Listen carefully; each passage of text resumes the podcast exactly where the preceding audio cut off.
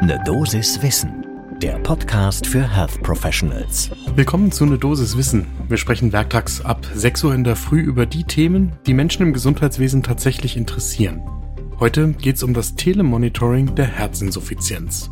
Ich bin Dennis Ballwieser, ich bin Arzt und Chefredakteur der Apothekenumschau. Heute ist Montag, der 17. Januar 2022.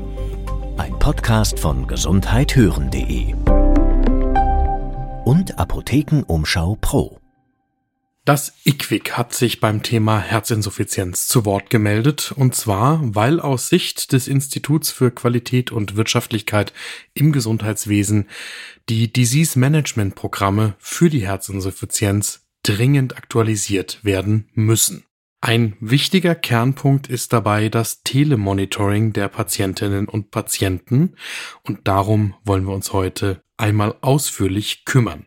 Der Hintergrund ist, dass die Leistungen dafür seit dem 1. Januar 2022 gegenüber den Krankenkassen abgerechnet werden können.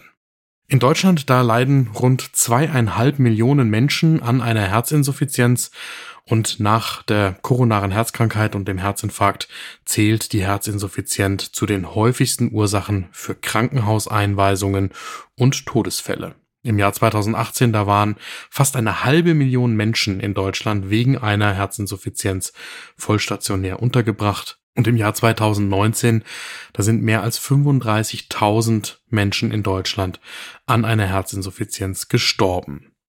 Die Disease Management Programme, die gibt es ja für verschiedene Krankheiten, darunter eben auch die Herzinsuffizienz und die Herzinsuffizienz DMP hat sich jetzt das IQWIC genauer angeschaut. Und zwar hat das IQWIC die aktuellen medizinischen Leitlinien zur Behandlung der Herzinsuffizienz recherchiert und deren Empfehlungen mit der geltenden DMP-Anforderungen-Richtlinie des gemeinsamen Bundesausschusses abgeglichen und weist jetzt auf Diskrepanzen zwischen dieser DMP-ARL, so nennt sich diese DMP-Anforderungen-Richtlinie und den Leitlinien zur Herzinsuffizienz hin. Das Fazit des IQWIC nach der Analyse von fast 600 Empfehlungen aus 14 Leitlinien ist, dass die meisten Versorgungsaspekte der aktuell gültigen Disease Management Program Leitlinie chronische Herzinsuffizienz überarbeitet werden müssen. Und ein Aspekt, um den es dabei geht, das ist eben das Telemonitoring. Beim Telemonitoring der Herzinsuffizienz, da geht es vor allem um kardiale Aggregate, also Defibrillatoren, Schrittmacher und interne Defibrillatoren und externe Messgeräte, die bei den Patientinnen und Patienten zum Einsatz kommen und eben von den behandelnden Ärztinnen und Ärzten über Telemetrie ausgelesen werden, um dann die Behandlungsnotwendigkeit daraus ableiten zu können. Das kann wiederum seit dem 1. Januar 2022 in diesem DMP abgerechnet werden bei Patientinnen und Patienten mit Herzinsuffizienz und das ist auch für Hausärztinnen und Hausärzte relevant. Für die hausärztliche Praxis geht es dabei einmal um die Indikationsstellung zur Überwachung von Patientinnen und Patienten durch Telemonitoring und die Voraussetzung dafür ist wiederum, dass man sich an die genannte DMP-Anlage hält. Die neue Abrechnungsmöglichkeit, die ergibt sich durch die Anleitung und Aufklärung von Patientinnen und Patienten einmal dazu, wie überhaupt das Telemonitoring funktioniert und dann, wie das Selbstmanagement funktioniert. Die Patientinnen und Patienten, die bei der Herzinsuffizienz tatsächlich für die Telemonitoring, Telemetrie in Frage kommen, sollen künftig über die Haus- und Fachärztinnen angesprochen werden.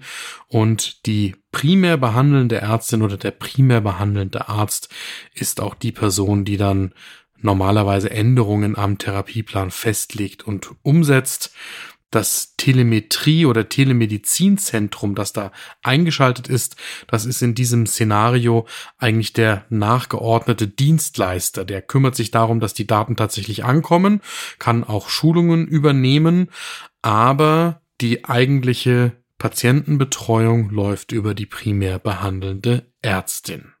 Was machen die Patientinnen und Patienten ganz konkret? Die messen zu Hause zum Beispiel täglich den Blutdruck, die Sauerstoffsättigung im Blut, das eigene Gewicht und dann werden die Daten über eine VPN gesicherte Mobilfunkverbindung, also verschlüsselt von Ende zu Ende, an das Telemedizinzentrum übermittelt. Gibt es dabei dann auffällige Befunde, dann wird 365 Tage im Jahr 24 Stunden am Tag, sieben Tage die Woche sichergestellt, dass die behandelten Hausärztinnen und Hausärzte oder Fachärztinnen und Fachärzte informiert werden und diese behandelnden Ärztinnen und Ärzte so in die Lage versetzt werden, innerhalb von 24 Stunden zu entscheiden, ob akuter Handlungsbedarf besteht, die Therapie angepasst werden muss oder zum Beispiel auch eine stationäre Behandlung notwendig ist. Für dieses Vorgehen, da gibt es wissenschaftliche Evidenz, zum Beispiel aus einer Studie, die bereits 2018 im Lancet erschienen ist. Das ist eine Studie des Teams um Friedrich Köhler von der Charité in Berlin, die damals zeigen konnte, dass diese zusätzliche telemedizinische Unterstützung bei der Behandlung von Herzinsuffizienzpatientinnen und Patienten Vorteile bringt. Zum Beispiel mussten die damals untersuchten Patientinnen und Patienten weniger Tage im Durchschnitt in Kliniken verbringen, 17,8 Tage bei der Interventionsgruppe im Vergleich zu 24,2 Tagen bei der herkömmlichen Therapie. Und auch die Gesamtsterblichkeit ließ sich in der Telemonitoring-Gruppe drücken, und zwar von 11,3 Prozent in der Standardversorgungsgruppe auf 7,9 Prozent bei den Patientinnen und Patienten, die telemedizinisch angebunden waren. Anders ausgedrückt, von 100 Herzinsuffizienzpatientinnen und Patienten sterben unter den regulären Bedingungen etwa 11 Patientinnen und Patienten, mit telemedizinischer Betreuung dagegen nur 8. An der Studie damals haben mehr als 1500 erwachsene Patientinnen und Patienten teilgenommen, die an einer Herzinsuffizienz nach NYHA Klasse 2 oder 3 litten. Rund 70 Prozent davon waren Männer und das mittlere Alter lag bei 70 Jahren. Und alle der Patientinnen und Patienten in dieser Studie sind in den zwölf Monaten vor der Randomisierung wegen der Herzinsuffizienz stationär im Krankenhaus behandelt worden. In der Studie lief das zum Beispiel so, dass die Patientinnen und Patienten vier Messgeräte für zu Hause erhalten haben. Das EKG mit Fingerclip, um die Sauerstoffsättigung zu messen, ein Blutdruckmessgerät und eine Waage. Und dann kommt dann noch das Tablet dazu, wo einmal die Selbsteinschätzung des Gesundheitszustandes eingegeben wird und das außerdem dazu dient, die Daten eben zu übertragen in der Studie an das kardiovaskuläre Telemedizinzentrum in der Charité. Und da ist es so, wie es jetzt auch in der Versorgungslandschaft geplant ist, dass eben 24 Stunden am Tag, sieben Tage die Woche, 365 Tage im Jahr darauf reagiert werden kann, wenn sich hier Werte verschlechtern und man akut entscheiden kann, ob etwas an der Therapie verändert werden sollte oder die Patientinnen oder Patienten eben in die Klinik müssen. Spannend wird sein, wie jetzt auf die Kritik beziehungsweise Anregung des IQWIC reagiert wird, dass die DMP für chronische Herzinsuffizienz angepasst werden muss. Das behalten wir natürlich im Auge bei einer Dosis Wissen und informieren darüber. Zum Start in die Woche möchte ich Ihnen einen Text ans Herz legen, der nicht bei uns erschienen ist, sondern bei den Kolleginnen und Kollegen vom Spiegel. Irene Beres hat in einem berührenden Text die Geschichte eines jungen, schwer an Corona erkrankten Patienten aufgeschrieben, der vor seiner Erkrankung fit und gesund und gerade einmal 40 Jahre alt gewesen ist der sich infiziert hat, bevor die Impfungen verfügbar waren und der tatsächlich auch an der Erkrankung verstorben ist. Es gibt sehr viele Texte im Moment über SARS-CoV-2, Covid-19 und alles, was uns in der Pandemie beschäftigt. Das ist einer der Texte, die anrühren und für die es sich lohnt, einmal bei den Kolleginnen und Kollegen des Spiegel vorbeizuschauen. Der Text heißt, ich gehe nirgendwo hin, es sei denn zu Mama in den Himmel. Wenn Ihnen diese Folge von Ne Dosis Wissen gefallen hat, dann freuen wir uns, wenn Sie dem Podcast folgen und Kolleginnen und Kollegen von uns erzählen. Ein Podcast von gesundheithören.de